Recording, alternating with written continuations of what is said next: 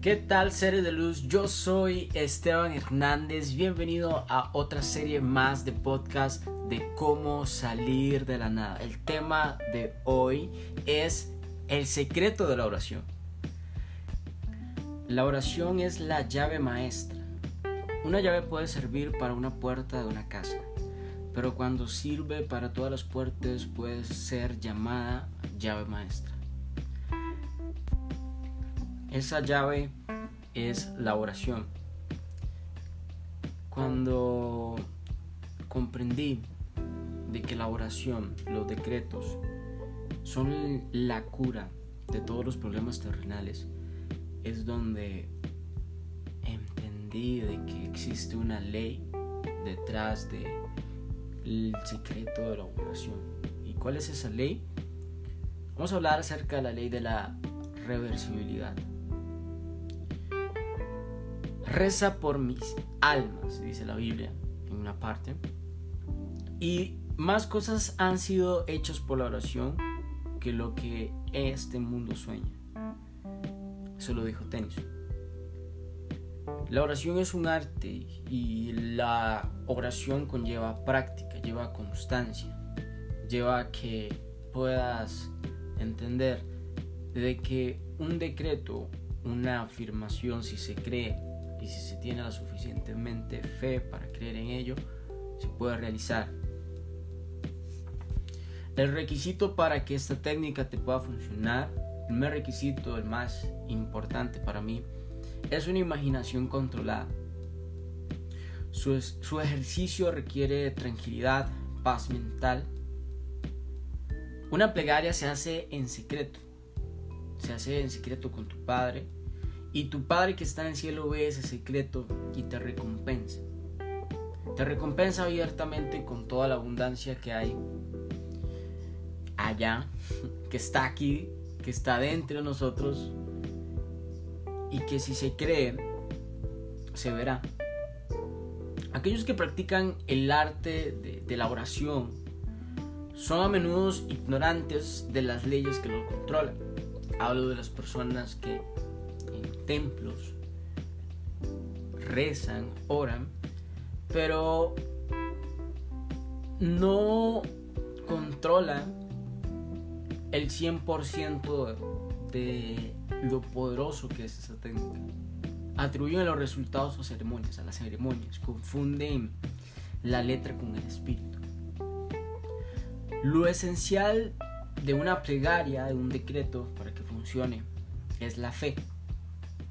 Pero la fe debe ser permeada con entendimiento, debe haber entendimiento. Para darle esa cualidad activa que no posee por sí sola. Por eso, cuando la plegaria está llena de fe, de entendimiento, por eso logra sabiduría y con todo tu poder logras ese entendimiento. La ley universal de la reversibilidad es el fundamento por el cual estas enseñanzas, este podcast, el tema de hoy, están basadas. Causa y efecto, acción o reacción, energía y materia son lo mismo e intercambiables, interconvertibles. Esta ley es de la más elevada importancia entender, comprender y aplicarla, porque te capacita para prever la transformación inversa una vez que la transformación es calificada. Comprendes este fundamento. Si tú supieras cómo sintieras, cómo fueras, cómo sentirías al alcanzar tu objetivo, entonces inversamente sabrías qué estado alcanzar si despertaras en ti mismo tal sentimiento. El mandamiento acá es orar creyendo que ya posees por lo que rezas y esto estás basado sobre el conocimiento de esta ley. Si esa plegaria produce un, un sentimiento en usted definido o un estado de conciencia, entonces inversamente ese particular sentimiento debe producir la realización de su petición. Debería siempre asumir el sentimiento de ese deseo ya cumplido. Y esto se hace fácilmente si mantenemos contemplando la dicha, si nos mantenemos contemplando la dicha de que lo hemos logrado. De manera de que vivimos, nos movemos como si ese deseo ya hubiera sido realizado. Tienes que ser, hacer y luego tener. El sentimiento del deseo cumplido, si es asumido y sostenido, debe objetivizar el estado que ha creado.